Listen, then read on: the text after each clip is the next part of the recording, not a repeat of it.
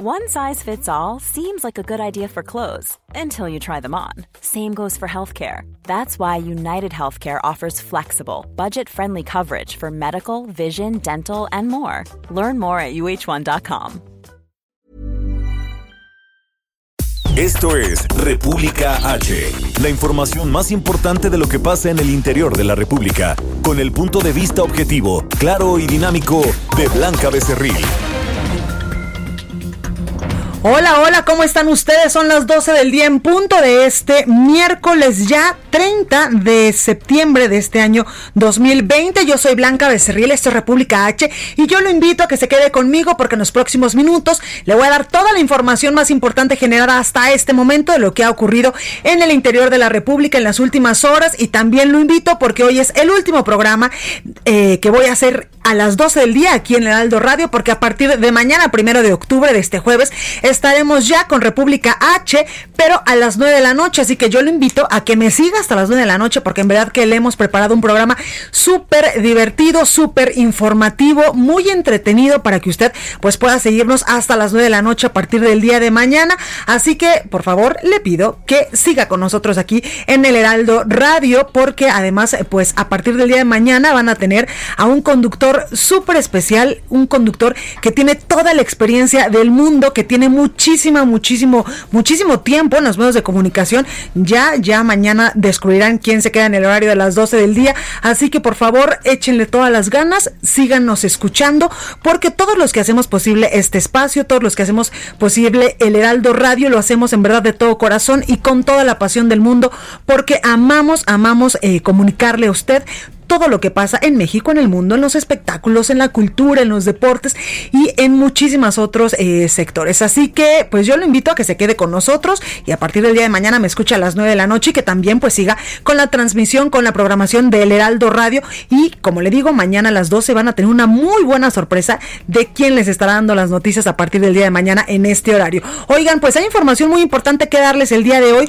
porque eh, pues este martes se llevó a cabo el primer debate entre el presidente de los Estados Unidos, Donald Trump, y el candidato del Partido Demócrata. Le vamos a decir pues, también cómo les fue. Pero además, el día de ayer, pues estos exgobernadores del Partido Acción Nacional se reunieron para fijar pues una agenda, una ruta de acción para eh, pues eh, este bloque que ellos han conformado que también les voy a decir cómo les fue a estos a estos exgobernadores qué planes tienen y también pues eh, cuál será la agenda que van a conformar en este en este nuevo bloque que se ha eh, pues realizado por parte de los exgobernadores de Acción Nacional. Además hay información importante que darle evidentemente con el asunto del coronavirus y también con lo que dijo hoy el presidente López Obrador que eh, pues eh, decía hoy en la mañana en su conferencia matutina que si la Suprema Corte de Justicia de la Nación pues declara inconstitucional esta consulta para enjuiciar a los expresidentes de México, pues incluso decía el presidente va a impulsar una reforma a la Constitución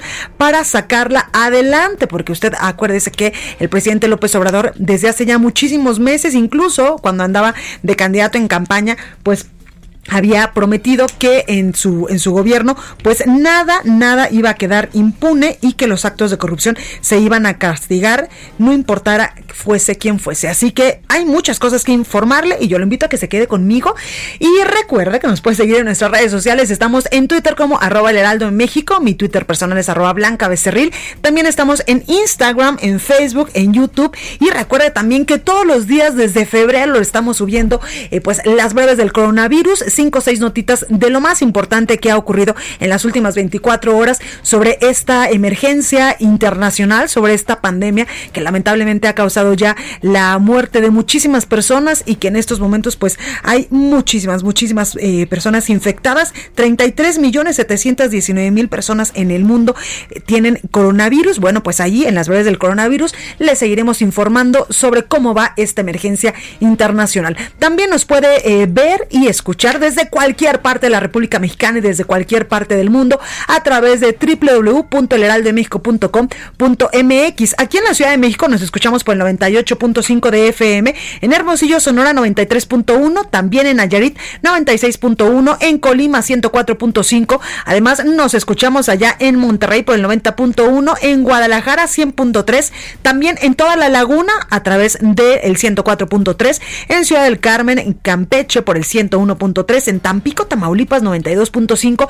Además, también nos puede usted sintonizar en Acapulco Guerrero por el 92.1, en Villahermosa, Tabasco por el 106.3, en todo el Valle de México 540 de AM, en Tijuana, Baja California también por el 1700 de AM y a partir de la semana pasada en algunos lugares de Chiapas, en algunos de los municipios más importantes. También del otro lado de la frontera en Brownsville y en McAllen. Bueno, sin más, vamos a un resumen de noticias y comenzamos con toda la información.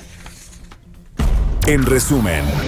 Martes se llevó a cabo el primer debate entre el presidente de los Estados Unidos, Donald Trump, y el candidato del Partido Demócrata, Joe Biden, rumbo a las elecciones presidenciales del próximo 3 de noviembre.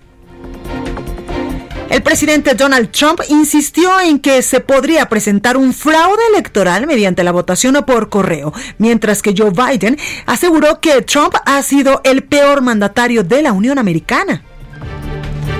Desde Palacio Nacional, el canciller mexicano Marcelo Ebrard anunció que el gobierno federal prepara eventos con presencia internacional para conmemorar, entre otras cosas, la consumación de la independencia. Contaremos con la presencia de delegaciones internacionales e invitados especiales, especialmente entre el 15 y el 27 de septiembre de 2021. 15 de septiembre, conmemoración del inicio de la lucha por la independencia, el grito de Dolores. 27 de septiembre, la consumación de la independencia. A partir de hoy se convocará a todos y cada uno de los 193 miembros de las Naciones Unidas, así como de todos los organismos que son socios o compañeros de México. Sin temor a equivocarme, les podría decir que será el evento más relevante de presencia de México en el mundo en lo que va de este ciclo. Y el presidente Andrés Manuel López Obrador dijo que aún no descarta la posibilidad de que el gobierno de España cambie su actitud y ofrezca una disculpa por los abusos cometidos durante la conquista. Escuche. Ya se hizo este planteamiento, ya conocen ustedes el resultado. No descartamos de que haya de parte del gobierno español, de la monarquía, un cambio de actitud y que con humildad eh, se ofrezca una disculpa, un perdón, pensando en dejar atrás esa confrontación y hermanarnos y ver hacia adelante, pensar en la reconciliación. Otro lado, el presidente López Obrador dijo que si la Suprema Corte de Justicia de la Nación declara inconstitucional la consulta para enjuiciar a los expresidentes, va a impulsar una reforma a la Constitución para sacarla adelante. La Comisión de Presupuesto y Cuenta Pública de la Cámara de Diputados avaló el dictamen de la iniciativa que propone desaparecer 109 fideicomisos para que esos recursos sean destinados al sector salud. La Secretaría de Salud Federal informó que en México ya hay 738.163 casos confirmados de coronavirus y 77.163 decesos. A nivel internacional, la Universidad Johns Hopkins de los Estados Unidos reporta que hoy en todo el mundo hay 33.719.000 contagios y 1.009.000 muertes. La nota del día.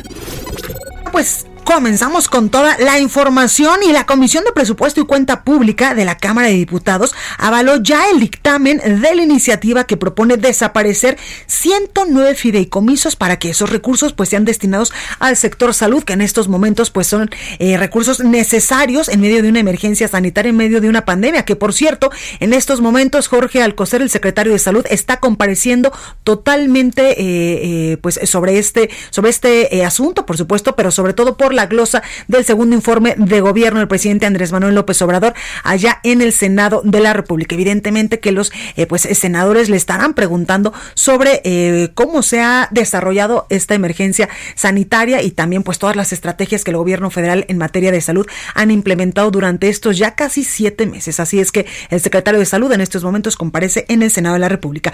Pero lo que pasa en la Cámara de Diputados con esta iniciativa para desaparecer los fideicomisos, eh, toda esta información nos la tiene mi compañero Iván Saldaña. Iván, cuéntanos.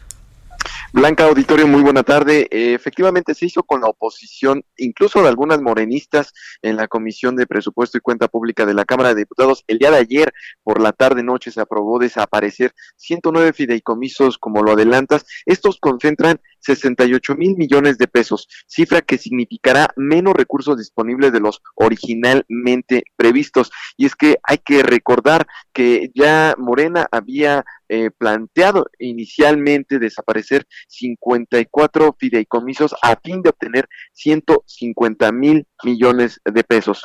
Sin embargo, no pudieron eh, desaparecer un fideicomiso dedicado a la salud para el bienestar.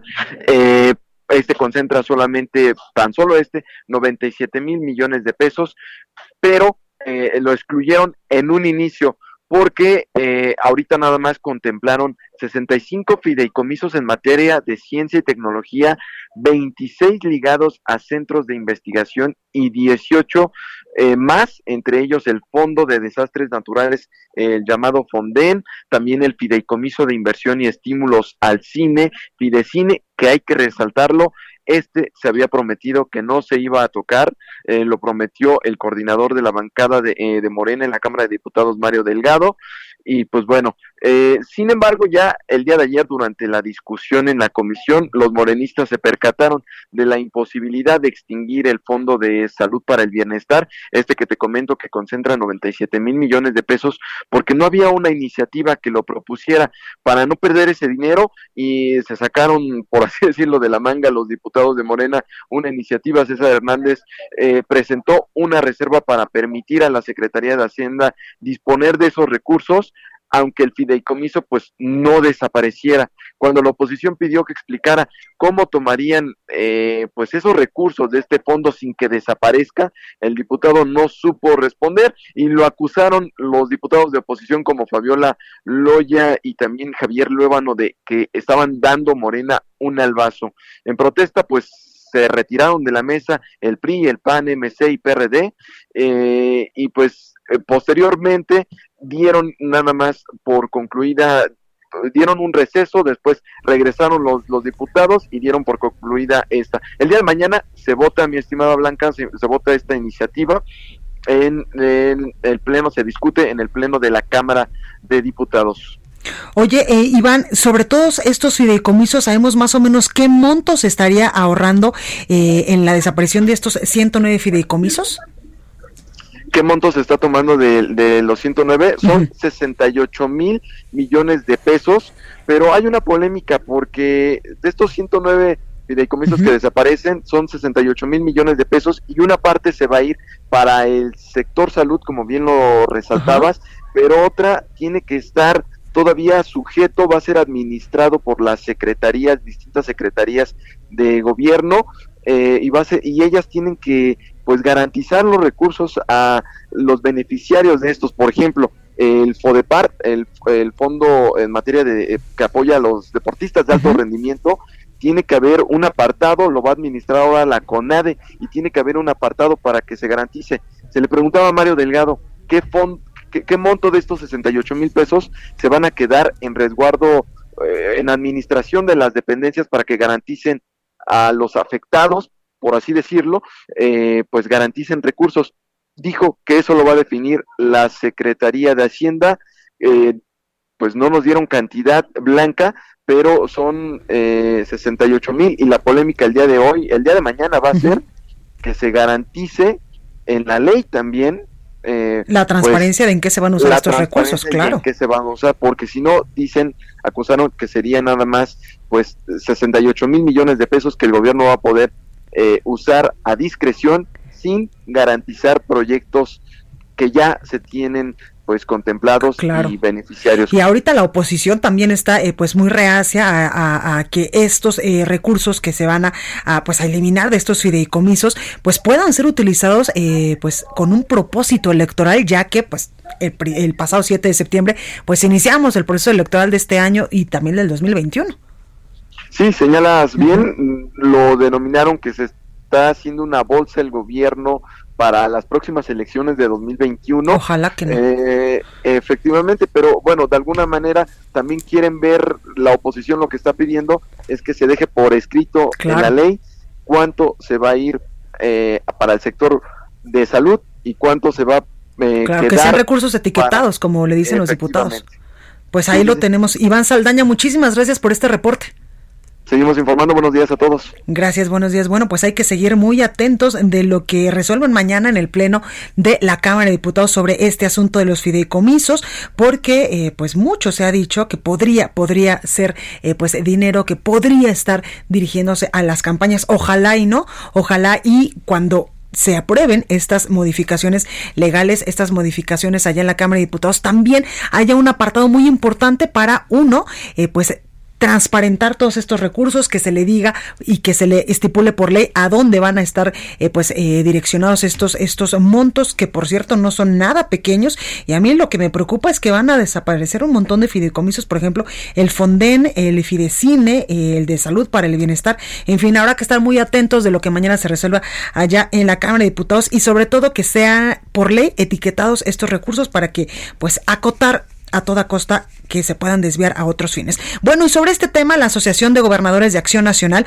afirmó que la cancelación de estos fideicomisos por Morena demuestra que existe una fragilidad de las finanzas públicas, así como la irresponsabilidad por parte del gobierno, pues considera la, la Asociación de, de Gobernadores de Acción Nacional que esto sería dar un salto al vacío al cancelar apoyos a ciencia, tecnología, innovación y sobre todo ciencia, tecnología e innovación cuando en estos momentos pues estamos en medio de una emergencia sanitaria donde pues se necesita precisamente la ciencia para salir de esta pandemia. Bueno, pues eh, decían ellos que sería eh, dar un salto al vacío al cancelar apoyos a ciencia, tecnología, innovación, medio ambiente, campo, desastres naturales, que por cierto el país cada rato estamos enfrentando este tipo de cosas, entre otros rubros. Ante esta situación, la GOAN, a través de sus redes sociales, hizo un llamado a evitar que Morena apruebe la desaparición de los fideicomisos. Decían a través de Twitter, Asociación de Gobernadores de Acción Nacional, la cancelación de fideicomisos por Morena demuestra, uno, la fragilidad de las finanzas públicas, dos,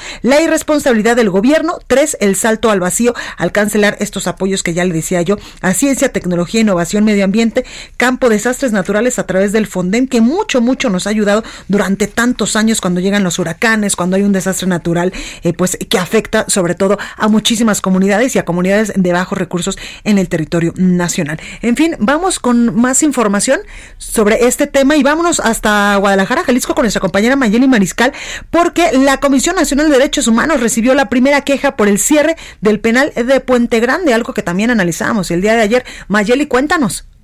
Hola, ¿qué tal Blanca? Muy buen día, buen día al auditorio. Así es, la Comisión Nacional de Derechos Humanos recibió ya la primera queja justamente por el cierre de este penal, en donde el penal de, de Puente Grande, el Centro Federal de Reinserción Social número 2 de Puente Grande, que se ubica en Jalisco, y eh, pues se estaba esperando, se está esperando justamente que se pronuncie en una recomendación para que se eh, respetaran los derechos de los internos y sobre todo que se les diera a conocer a los familiares de los mismos a dónde serían trasladados.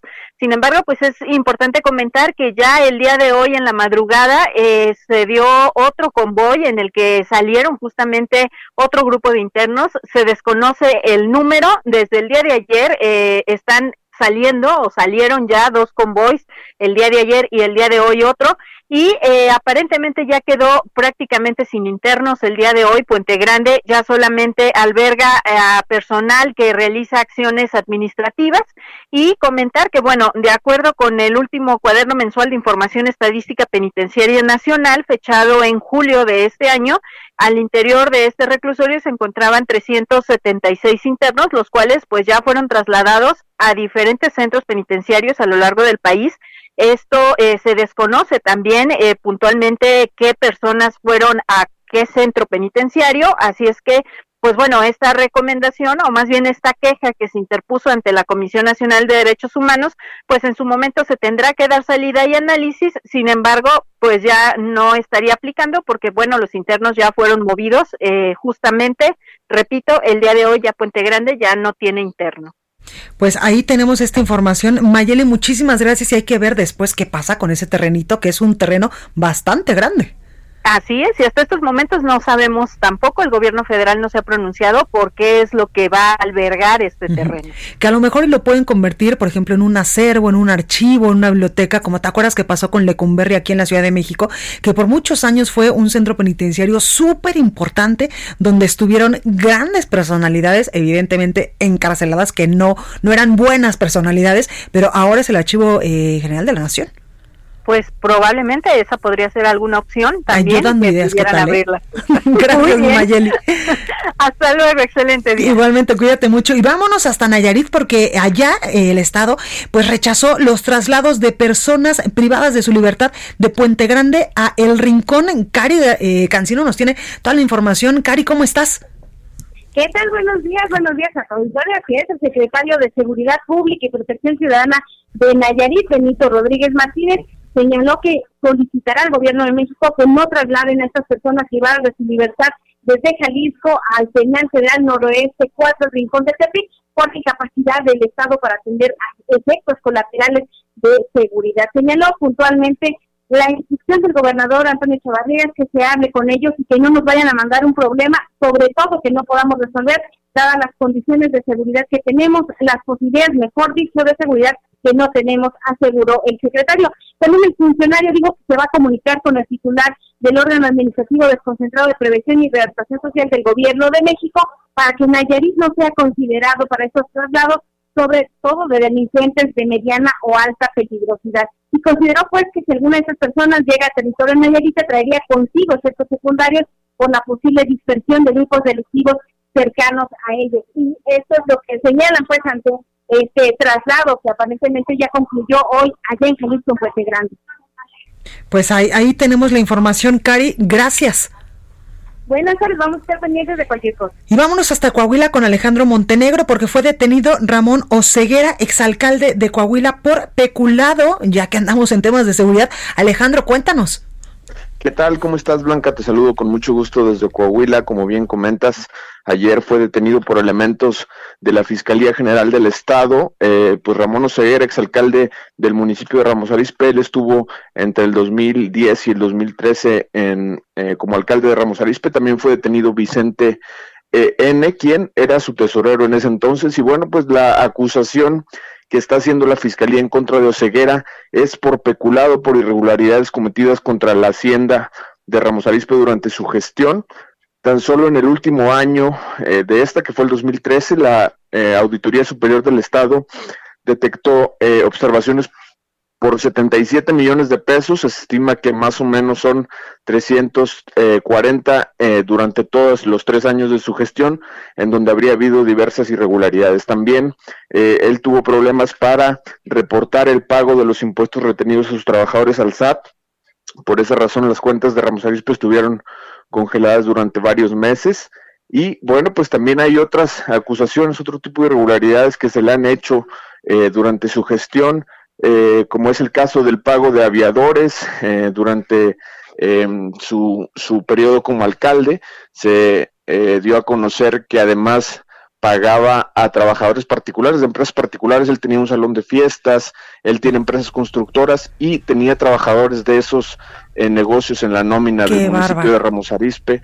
Entre otras irregularidades, también adquirió una, una casa en Texas con valor de 18 millones de pesos y bueno, pues una larga lista. Qué bárbaro, Alejandro, todo lo que puede hacer un alcalde, un mal alcalde, donde eh, pues ya nos está diciendo todas las anomalías y todas las cosas que hizo solamente, me imagino yo que por el cargo y porque tenía pues ahí la cartera amplia de los recursos públicos. Así es, y, y bueno, pues una, una cosa increíble también, desde el 2013 que salió eh, de, de, la alcaldía, bueno, pues había desaparecido prácticamente la vida pública, sin embargo, en estos últimos meses reapareció en algunos espectaculares de sus empresas particulares. Ah, bueno, yo pensé que pues, quería ser otra vez alcalde o algo así. Eh, apenas iba para allá, declaró en un medio local que eh, tenía las intenciones de volver a la vida pública el próximo año, quizá en la elección nuevamente de alcaldes, Blanca. No, pues hay que estar muy atentos a este alcalde, eh, a este exalcalde que ahora quiere ser otra vez alcalde allá en Coahuila. Muchísimas gracias, Alejandro. De nada, muy buenas tardes. Pues ahí está el exalcalde Ramón Oceguera. Bueno, en fin, vamos eh, con nuestro compañero Ángel Gutiérrez al sacapuntas del día de hoy. Yo soy Blanca de Cerril, esto es República H. No se vaya, que yo vuelvo con más información. Saca puntas. Ahora exgobernadores y exalcaldes del PAN formaron su bloque, con miras a la elección de 2021. Se hacen llamar Unidos por México y lo conforman personajes como Francisco Barrio, Ernesto Rufo, Fernando Canales y Carlos Medina. Tienen el doble objetivo de ser contrapeso a la 4T y de la dirigencia de Acción Nacional. Sigue estirando la liga el gobernador de Chihuahua, Javier Corral, con el gobierno federal. Este viernes el presidente López Obrador irá a Ciudad Juárez, donde encabezará un acto público, pero el mandatario estatal ya anda quejándose de que no lo han invitado.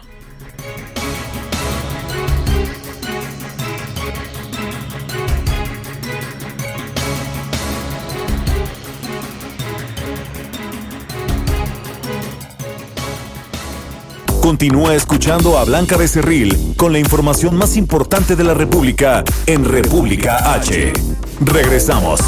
Estamos de regreso con la información más importante de la República en República H con Blanca Becerril, transmitiendo en Heraldo Radio en resumen, Felipe de la Cruz, vocero del colectivo Nos Faltan 43, respaldó la propuesta del presidente Andrés Manuel López Obrador de que algunos de los implicados en el caso Ayotzinapa reciban el trato de testigos protegidos.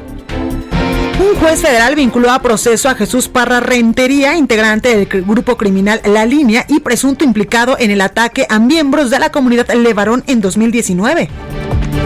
La Fiscalía General del Estado de México dio a conocer la detención de tres personas involucradas en el asesinato del notario público Luis Miranda Cardoso, padre del diputado federal Luis Miranda Nava.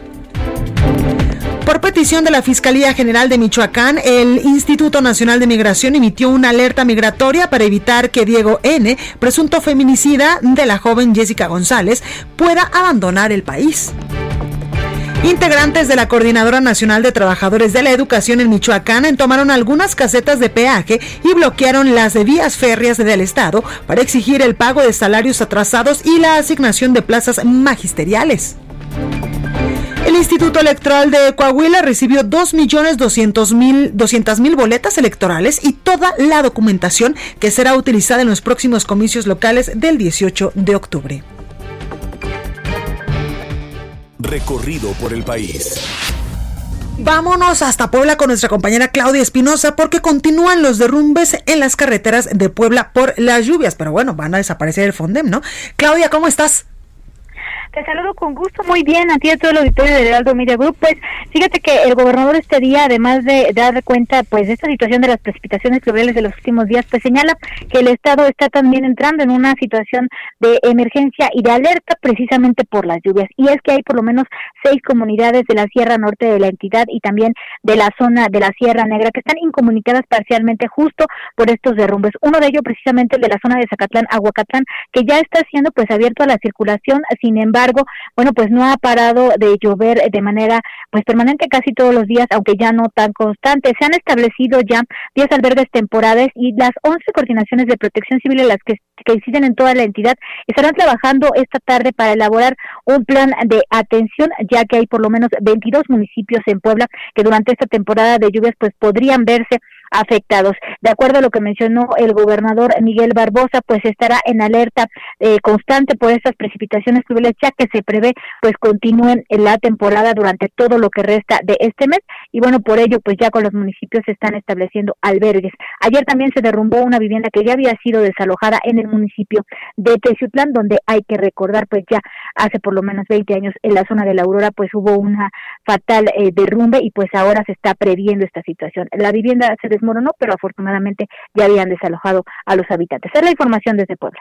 Pues ahí está. Muchísimas gracias, Claudia. Y seguimos al pendiente porque este tema va a dar mucho todavía en las próximas horas. Gracias, Claudia. Muy buena tarde.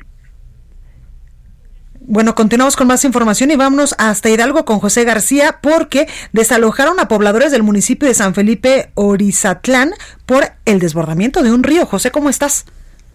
¿Qué tal, Blanca? Un saludo a ti a todo el auditorio que nos escucha esta tarde. Pues sí, efectivamente, el día de ayer, elementos de protección civil estatal y municipales desalojaron a más de 26 familias del municipio de San Felipe de Zatlán debido al desbordamiento del río Tultitlán, que se ubica en la parte norte de la Huasteca hidalguense, por las intensas lluvias que se registraron en las últimas horas. Y es que la Subsecretaría de Protección Civil Estatal informó que se evacuaron a las familias que radican cerca del río Tultitlán, el cual superó el total de su capacidad la tarde de ayer. Por las precipitaciones y por ello la, población permanece en albergues temporales en distintas zonas del municipio. Comentarte también que resultaron afectadas 42 viviendas de ese mismo municipio y se acondicionaron albergues temporales en el casino Orizatlense y la preparatoria Colonia Hidalgo Unido, que se registraron también deslaves en otras zonas de la demarcación. También en la localidad de Zacahuayal se reportó la caída de una barra que se registrará en esta, en esta localidad. Sin embargo, no hubo ninguna persona afectada y también otros deslaves en los municipios de Tlanchinol, Orizatlán y Guasalingo y también derrumbes en las vías de Hueyapa, Tlanchinol y Tlanchinol, Huasalingo. Al respecto, la Secretaría de Obras Públicas y Ordenamiento Territorial informó que se mantendrán las lluvias en las próximas horas, por lo que eh, recomienda a la población evitar realizar circulación por estas laderas que son de difícil acceso y en la cual se eh, mantiene el piso mojado. Es la información que tenemos hasta el momento, Blanca. Muchísimas gracias, José. Gracias a ti, buena tarde. Y en más de estos desastres naturales se registró el desbordamiento del río Puyacatengo, esto en el municipio de Teapa, en Tabasco. Armando La Rosa nos tiene los detalles, Armando.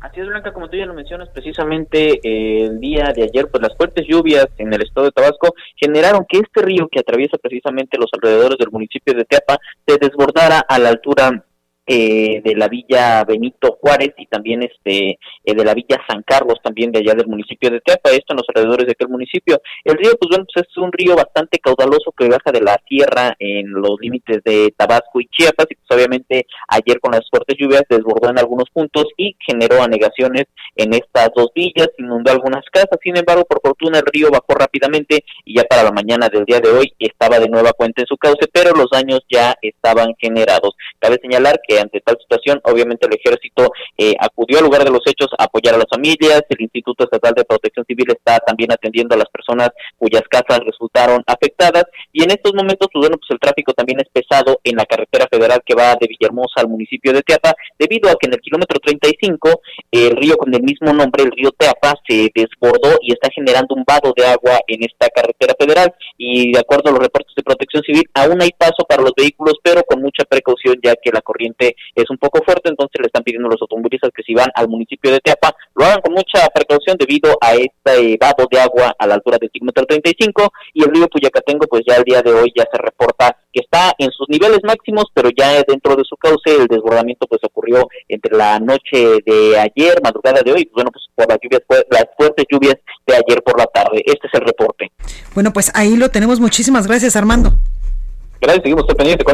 Bueno, y también hay información buena, información eh, pues amable, porque Techo activó un plan de emergencia para instalar sistemas de captación de agua de lluvia para que familias de comunidades de siete estados de la República Mexicana puedan tener acceso al agua. Ha hecho pues muchísimas otras cosas Techo y es que así llega Látimos este 16, 17 y 18 de octubre, un festival de música vía streaming que busca recaudar fondos para instalar 25 sistemas de captación de agua de lluvia en muchos estados de la República Mexicana. Latimos contará con la participación, por ejemplo, de grandes estrellas como Chetes, Alex Ferreira, también Daniel Me Estás Matando, Jenny Val, Jenny and the Mexicans, Iskander y muchos artistas más. Por supuesto que nosotros los invitamos a que adquieran su entrada ingresando a cualquiera de las redes sociales de Techo, que son arroba techo-mx en Instagram, también arroba techo mx en Twitter y Techo México en Facebook y apoyar, por supuesto, con acciones para mitigar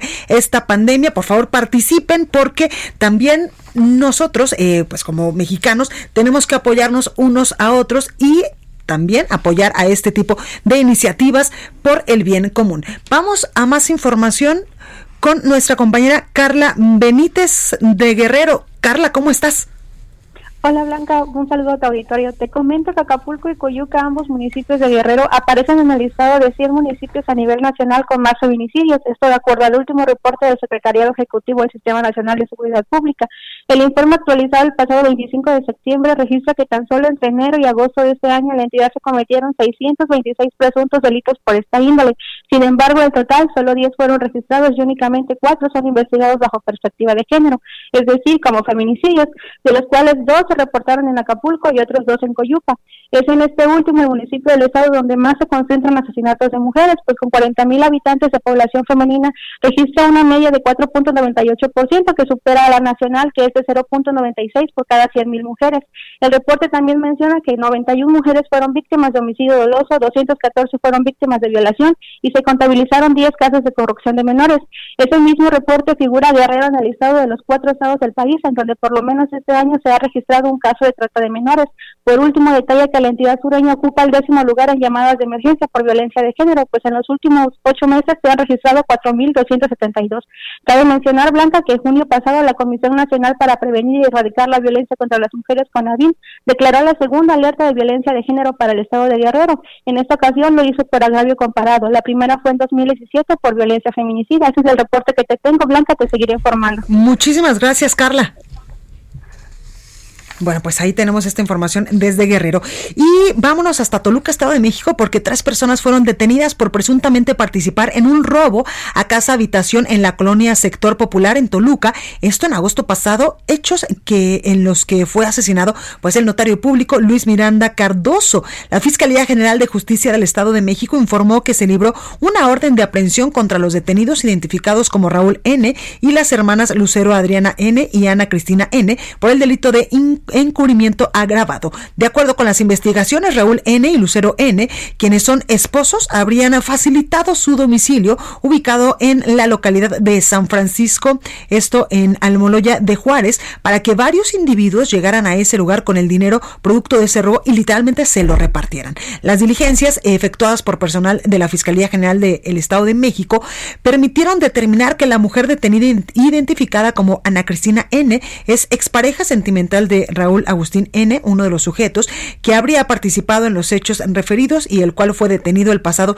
3 de septiembre por elementos de la Fiscalía General de Justicia del Estado de México. Así es como caen tres implicados en el robo al padre del actual eh, diputado Luis Miranda Nava. Bueno, continuamos con más información. Y vamos a temas de coronavirus porque lamentablemente pues eh, la cifra de personas contagiadas en México y también la cifra de decesos pues no, no ha cedido. Y es que la Secretaría de Salud Federal informó que en México ya hay 738.163 casos confirmados de coronavirus y 77.163 decesos. Y el director general de epidemiología, José Luis Alomía, reportó que en México hay una reducción del 7% en el registro de casos estimados de coronavirus. Se mantiene sin cambio el porcentaje de pacientes recuperados y hay 43% menos muertes. El reporte completo pues ya se lo daba yo hace unos momentos. El análisis. Bueno, y ayer también nosotros le adelantábamos que exgobernadores del Partido Acción Nacional presentaron el movimiento Unidos por México. Me da mucho gusto saludar en la línea telefónica a Carlos Medina Plasencia, exgobernador de Guanajuato. ¿Cómo está? Bien, Blanca, muy bien, muchas gracias. Bien y contento por lo que estamos ahora impulsando, el que estamos este, con la preocupación, pero contento porque estamos impulsando y estamos dando pasos hacia adelante para asegurar que exista una plena democracia y libertad en nuestro país. Exgobernador, cuénteme un poquito de qué se trata Unidos por México. Bueno, de entrada debo de comentarte eh, a ti el auditorio que estamos con una inquietud, un grupo de exgobernadores que estuvimos eh, en nuestra época, en nuestro tiempo y desde la primera generación hasta la segunda generación y otras generaciones de gobernadores, con una inquietud y preocupación porque pues siendo empresarios con vocación política y un poco retirados de la actividad permanente de política, pues que necesitábamos analizar y ver que las experiencias y el conocimiento que nosotros hemos adquirido en el servicio público necesitábamos regresarlo a nuestro país, sobre todo en este momento. Entonces, todo esto inicia pues por algún grupo pequeño de exgobernadores que se amplió a 15 exgobernadores, hoy también participan algunas líderes y algunos líderes de diferentes estados de la República porque pensamos que necesitamos cubrir todo el territorio, pero lo que queremos es, por un lado, asegurar que el PAN proponga a buenos candidatos con el reto de unas trascendentales elecciones del 2021. Claro. Y eso, y eso tiene que ver con que el PAN se abra, no puede seguir encerrado, no puede seguir siendo controlado por la burocracia del partido, sino que esto tiene que ser como lo hicieron los fundadores, pues un partido aliado con la sociedad y un partido muy ciudadano.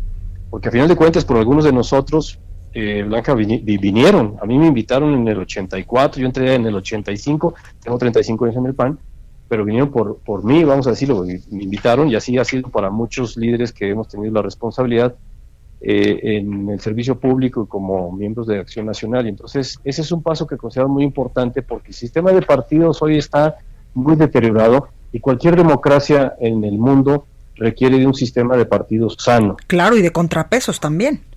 Sí, porque hoy nos encontramos, sí, a una sociedad muy enojada, muy molesta, por muchas razones. La primera, pues es la polarización económica que existe en las economías en general en el mundo, eso sucede en todas partes.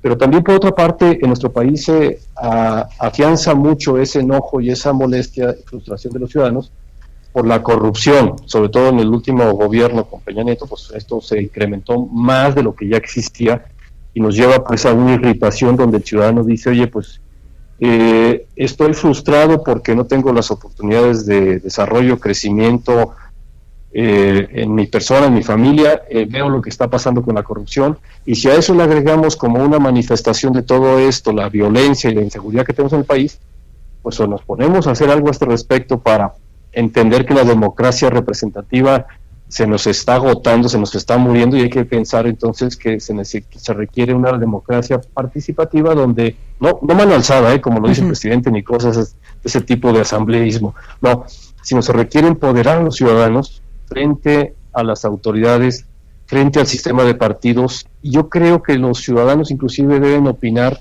bajo un esquema de elecciones primarias abiertas en los partidos por obligación, como lo propuso Javier Corral en Chihuahua, de primarias abiertas, simultáneas, obligatorias, de tal manera que le metamos el sentido común de la población. Entonces, este tipo de inquietudes nos llevan a decir lo siguiente, Blanca. No podemos ofertar nada del pasado, porque eso irritó al menos a 30 millones de mexicanos que votaron por el actual gobierno y por Morena. No, esa, esa propuesta no puede ser, tiene que ser un replanteamiento del acuerdo nacional, del acuerdo social y un replanteamiento de cómo queremos conducir entonces la democracia empoderando a los ciudadanos y también el ejercicio de gobierno. Y tiene que ser una visión nueva y diferente. Y eso es lo que hay que ofertar, que desgraciadamente no lo vemos en ningún partido político que estén analizando eso, porque la simple crítica, la simple crítica al actual gobierno, al presidente, por todas las mentiras y toda la calumnia y difamación que sale todas las mañanas, eh, no es suficiente para que podamos hacer una reflexión de qué me ofertan o qué me ofrecen ustedes hacia adelante. Y tampoco se puede hacer un gran acuerdo, como algunas voces lo han dicho, de que se una toda la oposición en un acuerdo nacional. No, hay que analizar estado por estado, distrito por distrito, municipio por municipio, porque en algunos a lo mejor será acuerdos de facto, en otras será pues que vayamos por un ciudadano y hay la convergencia de algunos partidos, etcétera, ¿no? Eso es lo que estamos viendo en Unidos por México. Y estamos abriendo esto inclusive a expanistas. Y me dio mucho gusto que haya, haya participado con nosotros, o gente que ni siquiera tiene partido como uh -huh. pero ayer participó con nosotros Aranda, Ana Teresa Aranda Portal, que ella eh, no es militante ya de Acción Nacional, pero está participando con nosotros. Claro, exgobernador, eh, con base en todo esto que usted nos dice, ¿estarían ustedes dispuestos a sumarse con lo que hoy tiene el PAN o el PAN también necesita una reestructura para hacerle frente a todos los retos que enfrenta en estos momentos el país? Mira, en ese sentido nosotros vamos de la mano con el PAN, al final de cuentas tenemos una identidad y somos militantes, eh, casi la totalidad pues somos militantes de Acción Nacional que no estamos cerrados a que sean miembros del PAN. Aquí entran todos los ciudadanos que tengan esa preocupación e inquietud por el país. Pero por otra parte, también vemos que en un momento dado tenemos que seguir hacia adelante por una renovación del PAN. O sea, quienes no vivimos, no hemos vivido y no vamos a vivir de la política, como te decía hace un momento, pues en mi caso yo soy un empresario con vocación política, en ese orden. y no vivo, no he vivido de la política y tampoco no pienso hacerlo, pero yo creo que quienes han trabajado y han tenido un desempeño dentro de los institutos políticos como los partidos toda su vida, pues tienen que pensar que el conocimiento, la capacitación, el aprendizaje que tienen ahí es lo que les pertenece, pero no buscar patrimonio financiero en la política. Si quieren hacer dinero, que vayan a la iniciativa privada, que se vayan a trabajar afuera. Y eso es algo que nosotros no podemos decir pues, con autoridad moral para decir, pues este camino yo lo entendí que es de servicio, y en ese sentido el PAN tiene que cambiar. ¿Podemos ser una presión hacia adentro de la propia organización del PAN? Sí, y yo creo que en un momento dado tendrán que entendernos que si nosotros tenemos tantos años de militancia, hemos dedicado junto con nuestras familias años de servicio público, en mi caso como regidor, como alcalde, como gobernador, como diputado, etcétera, pues hombre, eso es algo que yo entregué al país, pero no para que después esto se vaya a perder en términos de que no sigamos construyendo unas mejores condiciones de vida para la mayoría de los mexicanos, ¿no? Entonces, el PAN podrá en un momento de acomodarse, pues lo sentimos mucho, pero nosotros vamos a seguir haciendo propuestas que seguramente en el conocimiento de los ciudadanos vendrá la respuesta de si tenemos o no sentido, tenemos o no razón en hacer las propuestas de que los partidos le pertenecen a la comunidad, a la sociedad en su conjunto y que dejen que los ciudadanos puedan opinar también dentro de los partidos como puedan ser de unas elecciones primarias abiertas, ¿no? Que eso es algo fundamental para quitar el control de las burocracias de los partidos. Exgobernador, decía usted un punto muy importante, sumar a quien quiera sumarse, incluso a expanistas, a personas pues emblemáticas del Partido de Acción Nacional, y me refiero, por ejemplo, en ese momento a expresidentes que eh, en un momento dado pues ya le dijeron adiós a, Acción Nacional y que en estos momentos pues pueden quieren hacer también un trabajo eh, pues dirigido a que, el, a que al país le vaya mejor, a ellos también. Sí, por supuesto, porque nadie sobra. Nadie sobra y, hay que, y hay que ver entonces, pero qué rol y qué papel vamos a jugar ahora, porque tampoco no se trata de, de, de, que vengan a decirnos, bueno, ya llegué, ya regresé, ahora estoy aquí, ¿no? Como han aparecido por ahí este, recientemente, decimos, espera un momento. Claro, pero ¿qué vas a hacer? ¿Qué propones? Primer, primero quiero ver tu humildad y no me vengas a decir con que mi propuesta, sino que aquí tenemos que hablar de una propuesta, sí, que surge de una manera institucional, pero también de otra, de otra forma en donde abarquemos pues a la mayoría de los ciudadanos, porque el reto del próximo año, viendo lo que está sucediendo en el país y recientemente, bueno, vemos ahorita lo que tenemos en medio de los fideicomisos y todo este tipo de acciones del actual gobierno y de Morena, y esto va a continuar en una destrucción permanente del país simplemente para someter a la sociedad y yo creo que ese es lo que tenemos que analizar y ver que por qué nadie sobra y por qué todos tenemos que ver cómo le hacemos para que exista no una mayoría de un partido, sino que exista inclusive pues un equilibrio de poderes que permita una democracia mucho más madura, más sana, porque pues, la transición a la democracia se nos puede quedar a medias. Totalmente. Exgobernador, también quiero preguntarle, Unidos por México evidentemente es una buena iniciativa que llega en un muy buen momento al país, eh, en un momento donde pues estamos en una emergencia sanitaria, donde viene un proceso electoral bastante competido en el 2021. Sobre esto yo quiero preguntarle si en algún momento algún otro partido político, llámese, este, bueno, no quiero decir siglas de otros partidos políticos, les dice, oigan, sus propuestas eh, son viables, vamos con ustedes, ustedes sumarían esfuerzos con otros partidos políticos para llevar eh, pues a buenos perfiles, a buenos candidatos a elección, a puestos de elección popular? Yo creo que puede ser, pero como te comentaba hace un momento, Blanca, esto tiene que ver más en el ámbito de lo local, porque el país lo tenemos que desarrollar y cambiar de lo local a lo nacional. Y esto tiene que ver entonces las condiciones que en cada estado de la República tenga cada instituto político, organismos de la sociedad, eh, que estén eh, inquietos, eh, queriendo participar, etcétera. Y en el caso de los institutos políticos, los partidos, pues tendrá que analizarse en cada estado y tendrá que analizarse distrito por distrito y el esquema o, forma de cómo podemos hacer un esfuerzo en conjunto desde candidaturas comunes o de facto, etcétera, pero el objetivo es muy claro. No puede volver a tener esa mayoría que ahora inclusive está sobre representado Morena en la Cámara de Diputados, pero no puede volver a tener esa mayoría por lo que estamos viendo que están haciendo y dentro y fuera de la misma ley como lo está manejando el presidente, ¿no? Claro. Eh, eh, también quiero preguntarle, exgobernador, ya por último, ¿a quién se le ocurrió este asunto de Unidos por México? ¿Fue una charla de café? ¿Fue un asunto de vamos a unirnos todos, amigos, eh, que en algún momento pues tuvimos la oportunidad de gobernar y de, y de gobernar a muchísimas personas dentro de Acción Nacional? ¿Cómo surgió la idea? O literal fue por a mí sí no no no. A mí a mí este siempre me ha gustado darle su crédito a quien lo tiene y lo debe tener. Y en este caso por tu pregunta te digo lo siguiente. Los primeros que hablaron entre ellos fue Fernando Canales Clarion y Pancho Barrio. Y, y entonces hablaron entre ellos y luego me llamaron a mí y no recuerdo si a alguien más este Ernesto Rufo o alguien más. Y tuvimos una primera reunión y dijimos muy bien yo creo que no podemos ser omisos, tenemos un compromiso con nuestra patria, tenemos un compromiso con las siguientes generaciones, con nuestros hijos, con, los, con nuestros nietos, y tenemos que ver esto entonces como que no podemos simplemente decir, pues ya estamos en esta etapa de la vida y saber cómo le hacen los que vienen. No, no, no, tenemos que aportar nuestra parte. Y entonces ahí hicimos una lista que fuimos incrementando hasta llegar pues a, a 15. Y también al mismo tiempo dijimos, muy bien, pero tenemos que cubrir todo el territorio, tenemos que invitar a mujeres y hombres que sean líderes en sus estados para que multipliquemos esta acción y cada quien se ponga a chambear también en sus estados claro. y, y puedan ver cómo está, uno, el pan, que yo creo que de los panes y, el mejorcito es el que tenemos en Guanajuato, pero te digo mejorcito porque tiene sus, eh, deficiencias, claro. sus asegúnes. y hay otros lugares en donde de plano nos encontramos muy mal, ¿no? Pues y hay que recomponer todo como podría ser, y me atrevo a decirlo, Baja California, pero pues ahí hay que volver a, llamar a Héctor Osuna, que corrió por Movimiento Ciudadano contra el actual gobernador Bonilla, y hay que ver si Pues está dispuesto, y parece, parece que está dispuesto, yo hablando con él, Ex- y entonces hay que ver cómo reconstruimos donde ya se ha destruido también la propia institución. Pues ahí lo tenemos. Y Carlos esto Plasencia. surge de esa forma. Muchas gracias, gobernador. Al contrario. Gracias, Al mucha suerte. Bueno, pues hasta aquí este programa. Yo soy Blanca Becerril. Yo les espero el día de mañana. Acuérdense en punto. Esto fue República H, la información más importante de lo que pasa en el interior de la República, con el punto de vista objetivo, claro y dinámico de Blanca Becerril. Continúa escuchando Heraldo Radio, donde la H suena y ahora también se escucha. Una estación de Heraldo Media Group.